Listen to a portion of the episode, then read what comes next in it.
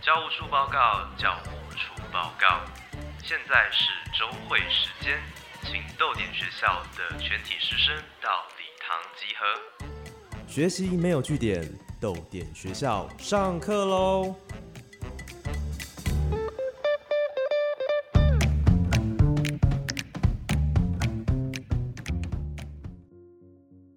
早安，豆点学校，我是教务主任廖静。今天是哪一位老师要来帮大家上课呢？我是王黎，为你朗读编辑。与我同名的那人我不认识，或许他不写诗，但那是更好版本的我。好，那么今天王黎老师来到豆点学校，我们先请王黎老师跟同学们打声招呼吧。大家好，我是王黎。是诗集编辑的作者，目前是以编辑、设计和写作者的身份在出版业工作。好，我们先欢迎王黎老师来到豆点学校。首先，我们要先带大家进入王黎的出版之路养成室。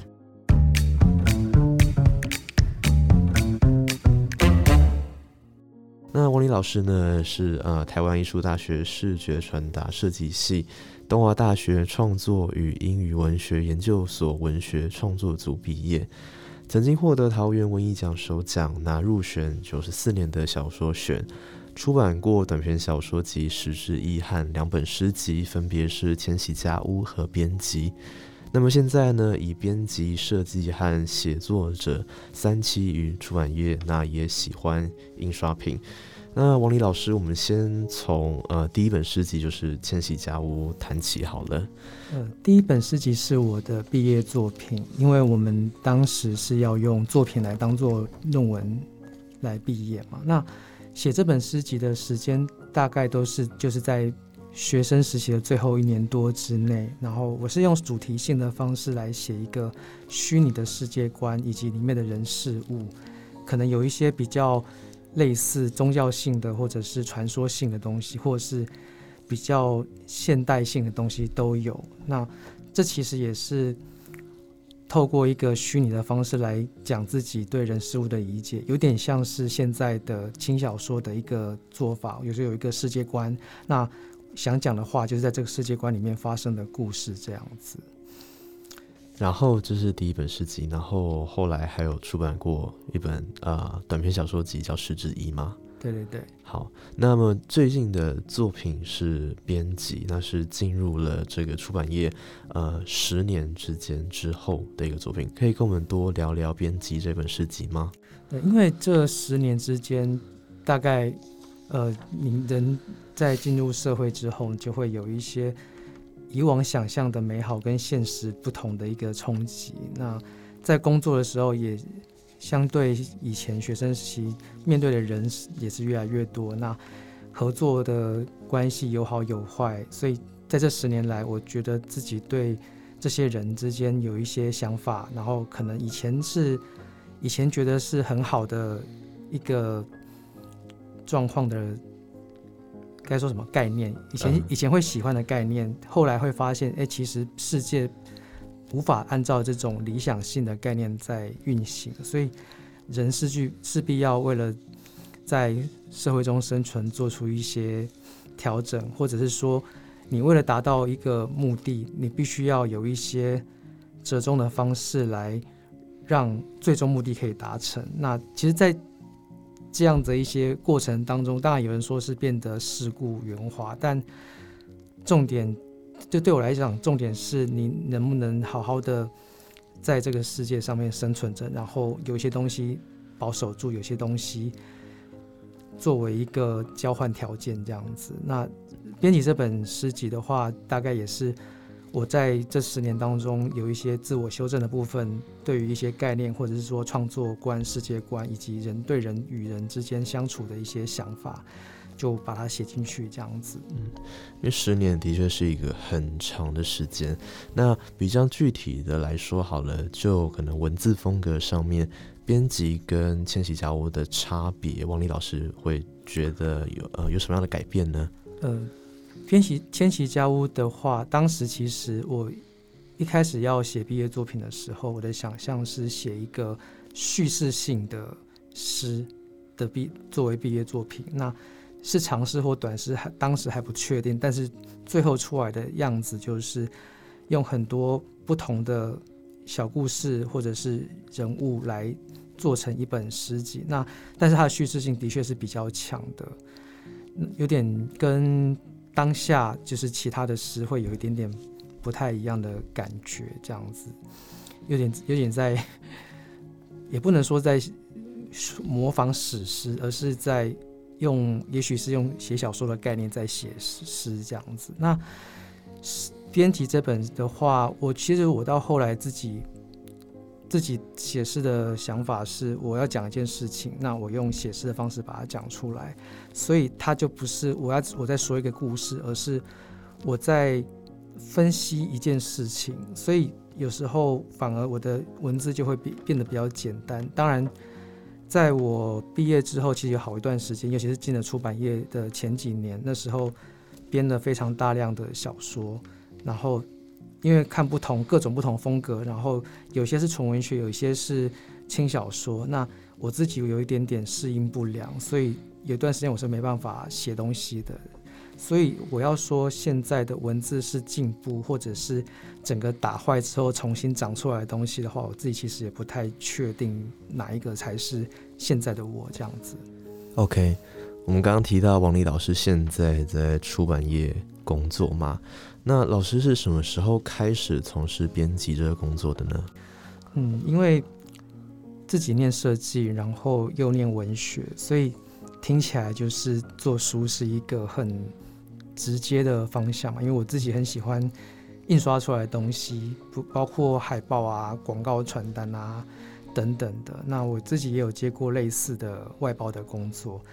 但这个就又跟文学比较没有关系。所以我想要两者都兼具的话，出版业是一个答案。只是说运气不太好，我在二零零八年退伍之后，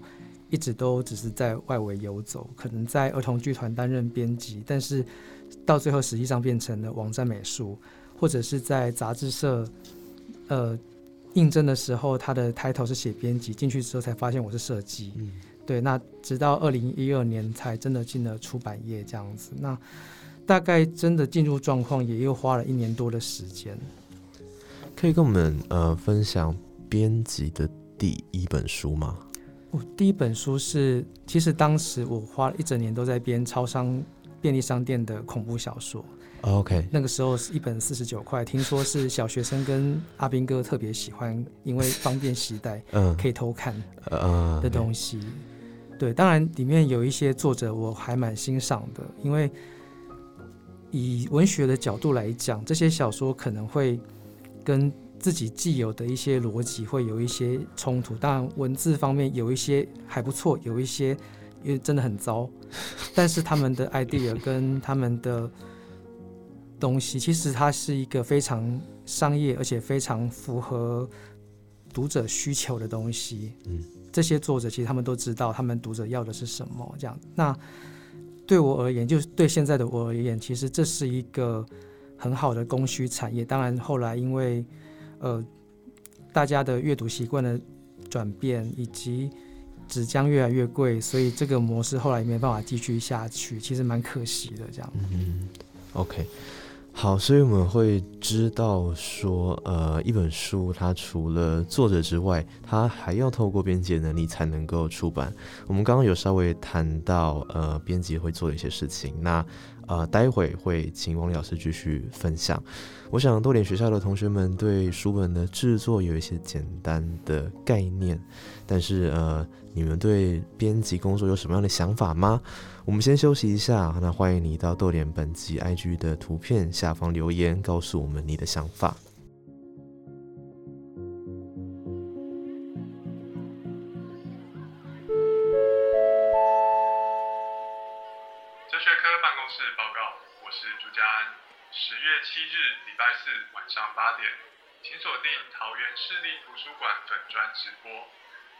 女性主义者周子轩要一起讨论我们从女性主义学到什么呢？很精彩的线上讲座请别错过哦。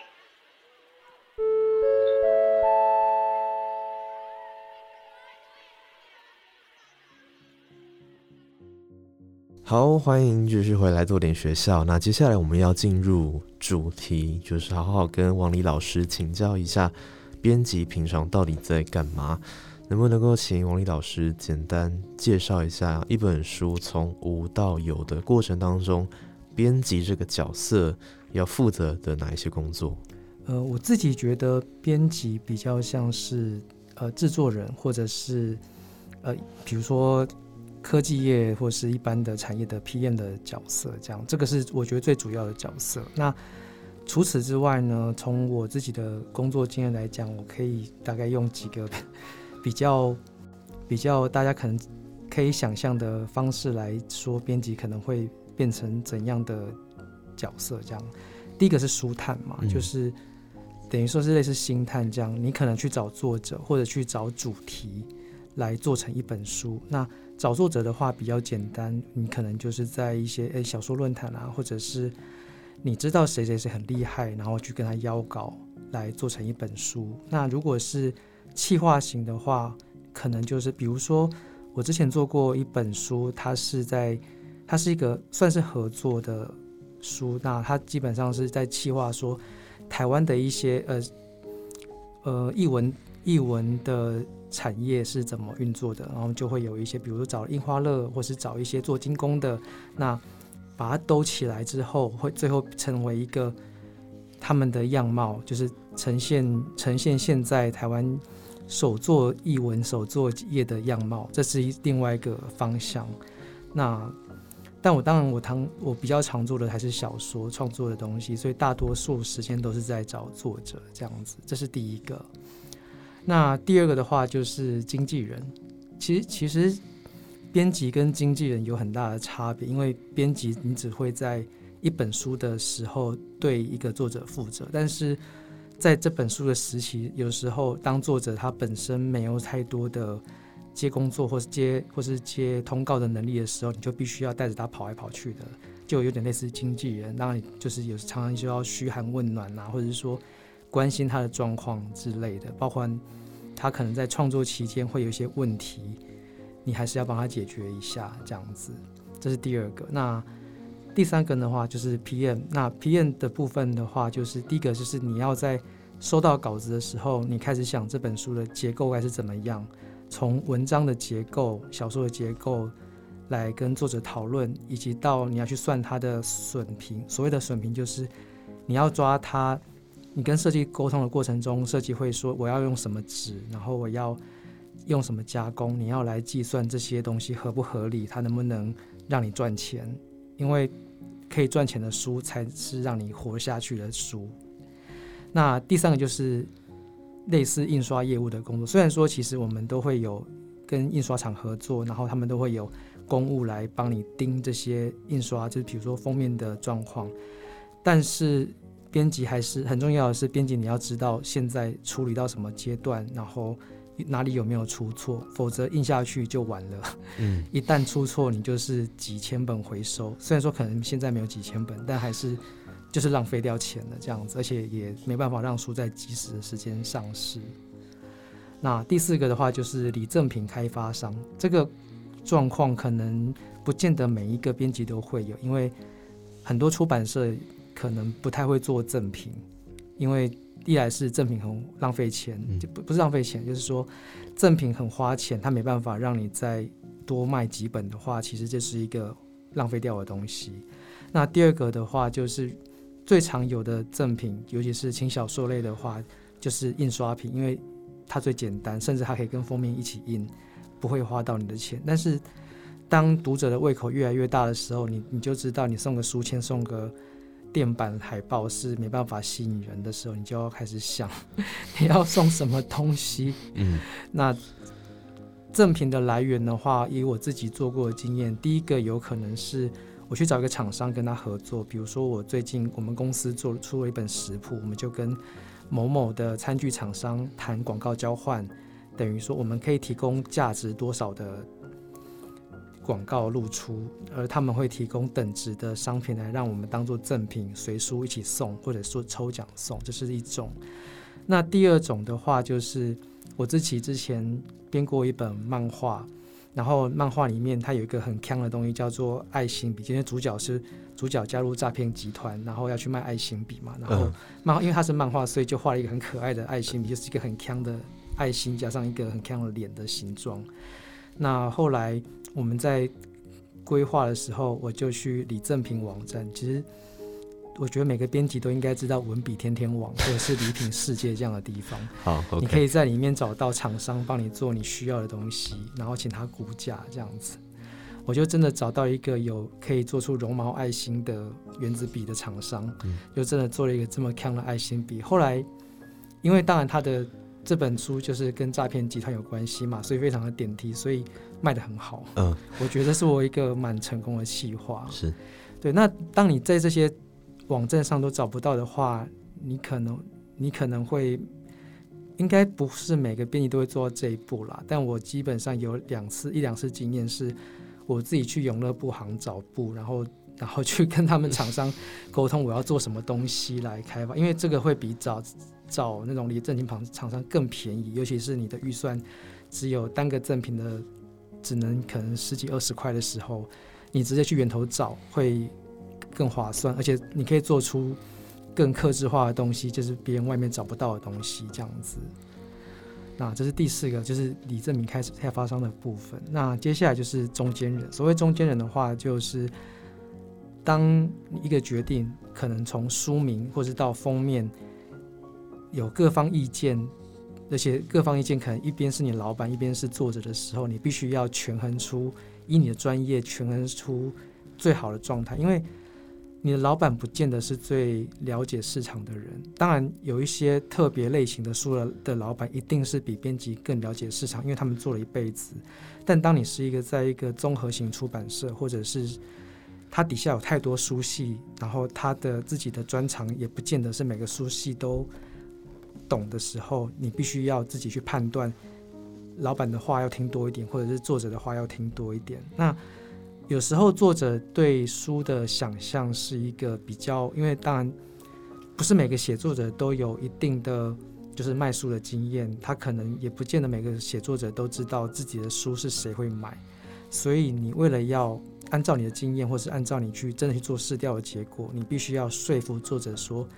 你的读者们都是怎样的人，他们会喜欢怎样的东西。对，不过当然为了尊，其实大家都会蛮尊重作者的，所以当作者的坚持到一定程度的时候，你必须你不能全盘的都不听他的话，你必须要让他感觉到你尽最大的努力在达成他的要求。嗯 对，这个是这个是中间人的部分。那如果你编的不是小说，因为其实你如果是小说，有有一个台湾人作者，很简单，你带他去上节目啊，那些都让他讲就好了，我们只是在旁边陪伴。但当我们编的书是翻译书，或者是你自己企划的书的时候，你就要成为这本书的代言人，因为没有人可以帮你介绍这本书，只有你自己懂。所以这时候你就变成了一个 呃类似购物台老板的 呃购物台主持人直销的那个概念，直销的那个概念，嗯你要你要到处去介绍，让人家知道这本书是一个值得你读的好书，这样子。嗯那有时候你去你去办活动的时候，现场完全没有人，你找不到人主持的时候，或者说你的你的预算请不起主持人的时候，编辑就要自己当主持人，所以你就要你也有时候也要当主持人，然后当然你也要当行销。如果你的公司刚好没有行销，或者是行销很忙，他只能跟你部分的配合的时候，你就要兼行销的工作，这样子。其实虽然说最重要还是在产制过程当 PM 的这个角色，但是其实一个编辑可能会遇到的状况非常多。那这些角色都是会有可能要客串的这样子。呃，那想请问王李老师，什么是 PM？PM 就是产品经理，哦 OK 对对对，OK OK，好，那我们从刚才呃王李老师的分享会发现，呃一本书的完成，其实除了作者之外，编辑是非常非常重要的角色，它有点像是一个助产士，然后你要把这个东西接生下来，你要用各种手段，你要扮演很多不同的角色。那很多的 BL 或是言情小说都会幻想说编辑是 S，然后作者是 M，然后进行一大堆的可能攻守对战，主要是针对在呃催稿上面。但实际上，编辑跟作者的关系到底是怎么样呢？那王丽老师，呃，有拿过狼牙棒来催稿吗？呃，通常催稿的情况，我都是用哀兵政策啦，因为因为呃，我的运气比较好，就是因为我做的是通常我做了很长一段时间都是比较大众类型的小说。那大众类型的小说的作者通常是比较好沟通的，因为他们有时候知道自己是需要跟编辑合作来。对，这其实一个权力关系，他知道谁比较大，所以通常在一般情况下是很好沟通，甚至我跟他讲说，哎，哪边可能需要调整修改，他们都很乐意修改。对，当他们不乐意修改的时候，你也会知道说，他们不是觉得我是作者我最大，而是他懒，所以你就会我就会用说，那如果我这样改好不好？你用这个方式来让他取得他的同意或不同意，你就知道说。你怎么让这本书顺利的，就是稿子出来这样子？怎么有点像在改作业一样？对对对对对对。那还有呃其他呃其他的状况？哎，其实我我突然想到有一个卡通，我其实我只只看了第一集，但那个卡通就是一个比较 S 的作者，然后遇到一个很菜鸟的 M 的编辑，但当然主角不是编辑，主角是作者的猫。但他跟编辑第一次见面，编辑找了一个很漂亮、很 fancy 的咖啡厅来取悦作者。结果作者说：“你带我来这么吵的地方，是为了要干扰我创作吗？”OK，这也是另外一个另外一种想象，这样也是有可能出是发现发生的场景。对对对，但我自己通常跟作者都是比较像朋友般的关系，因为我我可能我的个性的关系，因为。射手座喜欢交朋友嘛？觉得，所以就是好歹也或多或少就是在编书之外，还都会聊天啊，然后会关心一下他的状况。所以大大致上，呃，当然就是我在跟他沟通的时候，我虽然讲话有时候会比较白目一点，但是也是知道说要怎么去让他听得进去这样子。所以大致上我都是比较相处往。往来会比较愉快的状况，但偶尔也是会有一点点，呃，跨过界。比如说，你他把你当成朋友之后，他就会三更半夜来问你说我的稿子怎么样？嗯，OK。对，或者是说，呃，有一些也有也有作者，他其实对自己的他是对自己的销量很焦虑，他就会把这个焦虑转移到你身上，所以我这边就只能盖瓜承受他的焦虑这样子。对我遇过一次是。呃，有作者就直接在脸书上说：“哎呀，我的书怎么样？怎么样卖不好啊？怎么样？怎样啊？”但其实他卖的很好。嗯，对，只是他他其实不是在对我情绪勒索，他是在对他的粉砖啊，他的社团读者情绪勒索。好死不死，我老板刚好也在，也看得到，所以我老板就特别关切了一下这本书的销售状况，这样子，就是有时候会会被台风扫到的情况这样。但大致上，呃，就。比较非文学类的作者而言，我觉得都是相处愉快的。那其实对纯文学类的作者而言，就我目前也没有真的遇到非常让我觉得很生气或很不愉快的状况。通至少在编辑的过程之中，我就是很有礼貌的，呃，老师啊，老师怎么样？老师怎么样？他们也没有真的在跟我摆架子，甚至有一些也是回信，也是会觉得。你在装可爱吗？对对对，其实就是看每个人的个性。我觉得人跟人的往来，就是你只要让他感受到你是真心的在为他着想，他们也会以相同的方式回报你这样子。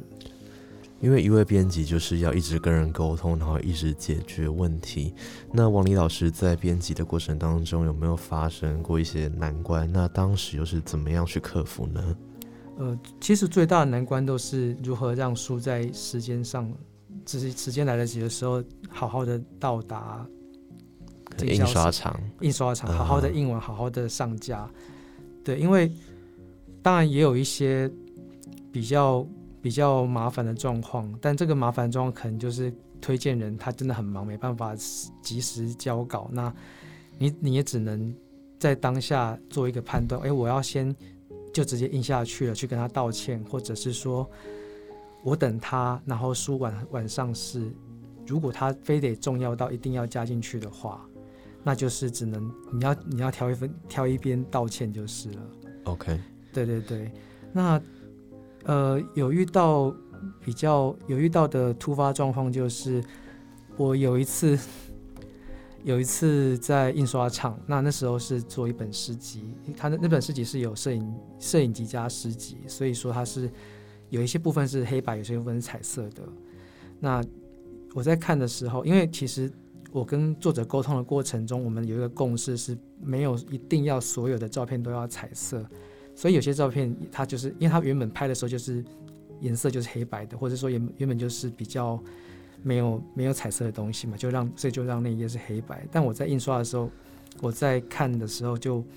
突然看到有一面，我觉得它应该是彩色，为什么印出来是黑白的？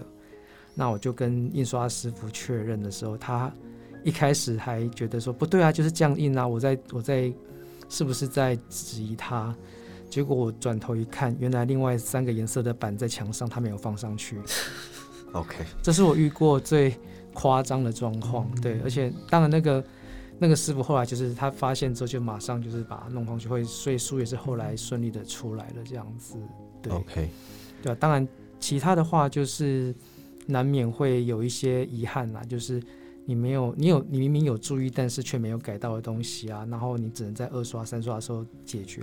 就是这时候就是对作者的不好意思的歉愧疚这样子。OK，我们刚刚提到说，呃，王丽老师在其实出版业也待了有十年有了，那呃一件工作做久了，呃经历过风风雨雨，那些人生观也会受到影响。所以接下来呢，我们就会来谈谈，呃，担任编辑这个经验会怎么样影响王丽老师的人生观。那我们先休息三十秒，那逗点学校马上回来。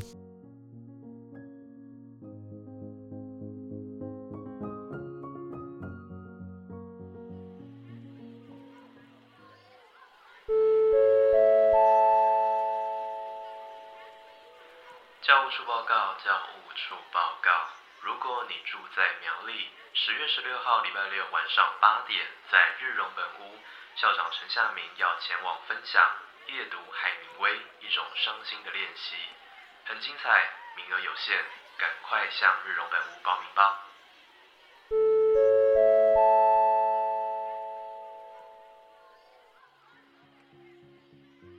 好，那王丽老师先前推出的诗集《编辑》在专访当中有提到说，一位编辑就像一位中间人，没有我，只有完成目的，要满足所有人的需求，让事情圆满前进。能不能够帮我们解释一下这个“没有我”的概念？呃，其实是比如说我们在看一部电影或是听一张专辑的时候，其实大家第一个知道的会是这部电影的导演是谁，然后这张专辑的歌手是谁，但是其实大家不太会去深究这是谁制作的。那对一本书而言，其实编辑就是制作人，所以说其实一般，因为你你如果如果今天是一个默默无名的导演，那也许制作人就必须要很有名。对，比如说是诺兰监制的某某电影，那其实诺兰不是导演。嗯。但是通常一般的状况下，大家你还是会希望说大家知道导演是谁，歌手是谁，因为他们才是主角，才是卖点。那如果如果你要在，当然你要在做一本书的时候，你要让大家买书，一定是你的重点，一定是在这本书非常值得看，而不是你是编辑嘛？对，所以这个很其实是很很简单的道理。就比如说，呃，去当然去除创作创作的东西之外，你你也不会说，呃，苹果电脑除了贾博士很有名之外，你也不知道每每一台苹果电脑的 P N 是谁嘛？嗯对，一定是重点是在产品上面，所以我觉得如果一个编辑他的个人的声量大于他产出来的书的话，那其实会有一点点，有点让人家担心，因为除非你本人就是有你编辑的书，你就是会大卖，那当然就你就要尽量的出来，但是这个状况很少，对，因为重点是还是要放在书上面。我目前我的脸书上有些有一些厉害的编辑，他们其实我就我自己的经验而言，我看到他推的书，我觉得一定是好书，但他们也是都在讲那本书多好，他从来不会说我来编，我在编这本书，所以这本书值得买。嗯，对，因为基本上这就是一个你是产制者，你不是明星嘛，对啊，所以而且中间人的话就是你，当然我们对一个一本书会有专业，但是你你在就像刚才说你在完成这本书的时候。重点不是呈现你有多专业，重点是要让书可以及时出来。嗯，对对，所以你必须要权衡各方的意见之后来做一个结果出来，等于是我们永远是执行的那个人。OK，对对对，所以假如是很需要那种被聚光灯打在身上的人，是不是就不适合来当编辑？呃，要看，要要要看，的确是要看。但是我相信一个专业的编辑，就算他是周杰伦，他也不会说我是周杰伦，所以你要来买来买买呃，买蔡依林的呃专辑。OK，对对对就是主角永远是那个作品吗对对对，作品或者是作品的作者。？OK，对，那王黎老师当编辑这么久了，对创作有什么样的影响呢？呃，目前，呃，我自己觉得就是我的我我在编辑的过程，每个创作者都有他各自的个性。那有一些有一些很好沟通啊，但有一些会有一些奇怪的坚持。对，像是什么样的坚持呢？呃，比如说明明是错误的讯息，他但是他觉得只要是他写的就是对的。OK，对，有时候可甚至甚至呃，这不是我的例子啊，但是我有听过，就是他把字拼错，但是他就是很坚持，就是这样拼 之类的。好，对，那这样子的呃经验，对于呃在写编辑这本诗集的时候，又有什么样的影响呢？嗯，其实比较像是负能量的产物。有时候，因为我我自己我自己 其实我的诗啊，这这几这十年的诗有很多都是负能量的产物。那有时候有时候我必须要自己消化这些负能量，但是不是说我都在抱怨，而是说我会在，因为我遇过了这些人之后，我开始想，哎。如果这是一部小说，那这些人物为什么会是变成这样的结果？是不是因为他的某些个性，或是他的人什么人生经历，导致了他在这个时候说出了这个让我觉得很不爽的话？嗯，对，比如说包括其实有一些网红啊，或者是会有一些引起争议的人物啊，有时候都会在想，或政治人物啊，我都会在想说，诶，是不是因为他的就是就我们。理解到他的这些年的经历当中有某一个逆鳞存在，那那个逆鳞会让他做出错误的判断，以致讲出了错误的话，又会又或者是其实真的是他的个性就会让他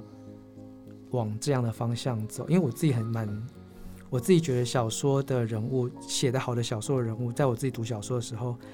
有时候是可以跟现实人物互相对照的，所以当我看到现实人物的时候，反而我会往回推说，诶，我是不是在什么小说里面看过这样子的人物？对，就比如说像呃，包法利夫人就是一个非常典型的，她为了追求一个爱情，她追求的爱情甚至不是一个谁，而是一个一个他自己的感觉。对他其实不是说我为了要离经叛道而出轨，或者说我为了要享受出轨的刺激而出轨，而是他出轨的对象让他感受到这个才是我我心中想要的爱情的感觉，就像是我吃到什么东西，我才知道这个是我要的味道，但是这个时候我已经吃饱了，我就会去吃，我还是想要去吃它那种感觉。那有时候遇到一些不见得是偷吃外遇的人啦，或者说他可能在。呃，你你你我你觉得说他不会做这样的事情，但他做了的时候，你就可以去想说，诶，是不是某些什么他追求的事情，一定要让他以你对他的理解不会做的事情去做的时候，他才可以得到他所要的东西，就是类似这样子，我会开始对人事物会有一些不同的想法，而不是说。他是坏人，所以他是坏人，或者说他是好人，所以他不管说什么，我就是要挺他。嗯，对对对，这是我自己对在编辑过程，当中还有就是阅读阅读啊，然后读文学的东西的时候的一些对人的一些想法。那编辑这本诗集里面有一些，其实大多都是在写人的事情，有蛮多是在写人的事情。那有时候就是我我把这个我看到这个人当做我的诗的角色，我重新去想为什么他会成为这样子的人，来重新用诗来诠释这个人的产生，这样子。对，就因为接触到的人多了，所以整个视角也就被打开了嘛。对对对。那我们就回到呃编辑这一本诗集，他书里面有一句呃我很喜欢，就是呃就是与我同名的那人我不认识，或许他不写诗，但那是更好版本的我。那么写完编辑这一本诗集，王黎老师是不是也觉得自己的人生被编辑过了？那他有没有变成更好的版本呢？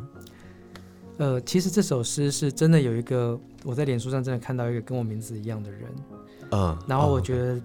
他长得比我帅，然后生他的生活好像比我好，对，当然这个是一个自嘲的，这首是一个这首自嘲的诗。那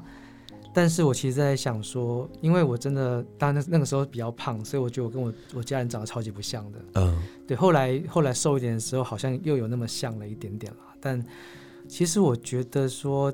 如果要以人生的版本来讲，我会觉得自己比较像是刚刚说的，在印刷之前有一些东西没做没做到，所以它有一些错误产生了，或是有一些来不及补救的事情产生。也许你的人生可以在事业第二春的时候重新来重新做，但是。依照这个世界的景气啊，出版业的景气的状况，你就是没办法二刷，所以就会想说，哎，怎么办？我自己是不是年纪越来越大啦？然后是不是再没有什么其他机会了？对，所以目前对我来讲，就只能说，哎，那我还是，反正我现在的工作是一个还不错的工作，至少就就我的工时，然后就我的下班时间啊，以及我的收入而言，是一个。跟以前相比，已经是一个很不错了，就是在出版业算是，我觉得是一个还不错的状态了。那是不是在这个状态之下，我还可以多多想一下，就是我接下来是不是先多存点钱啊，或者说有些经验可以多累积，然后有一些就是不要随着年纪越来越大就没办法吸收新的事物，这样还是要尽量的去理解这个世界发生的事情。这样哦，昨天才跟我朋友说，哎，那个有个歌手去年得了格莱美奖的年度最佳歌曲叫 H.E.R，是一个女生，大概二十几岁吧。我就我就跟他讲说，哎，我最近都在听她的作品，然后我觉得真的是很很棒的新生代。结果他用很不可思议的表的语气回我说，你知道他 已经不是新生代了吗？对他，二零一六就出道了。他现在已经是一个他的名名气以及他的他在乐坛的分量已经建立起来的状态。而我到去年才认识他。嗯，对对对，就真的是有一种警觉，你不要跟这个世界脱节这样子。但是呃，刚刚王林老师讲到一个我也觉得很重要的概念，就是呃，就是人生跟书籍一样，就是在印刷前可能有一些遗漏的东西，但是。还是会有可能二刷、三刷或者再版的可能啦。我觉得是有，嗯，呃，在就创作界，大家我那我那一代啦，我那一代在我在念书的时候，大家还是把村上春树当做某一个 icon 在拜的时候，对，现在没有了吗？现在现在还好，OK，对对对，那时候大家都会说，哎，他是他原本在几十岁。几岁之前都是咖啡店老板，有一天突然决定写作。当然，我觉得这个不是说这么一刀两断的事情，但总会有因为有这样的潜力，或是有一些人就是几十岁之后才开始创作，才开始转业。我觉得希望自己也未来也可以有这个机会这样子。当然，这不是说我突然有一一发有一个意念，就是说我明天要去，我明天要去开咖啡店，我就马上学会煮咖啡，而是说。从自己的人生经验中找出未来有可能有机会再刷的话，你要往哪个方向走？这样子要改纠正哪些错误？这样子。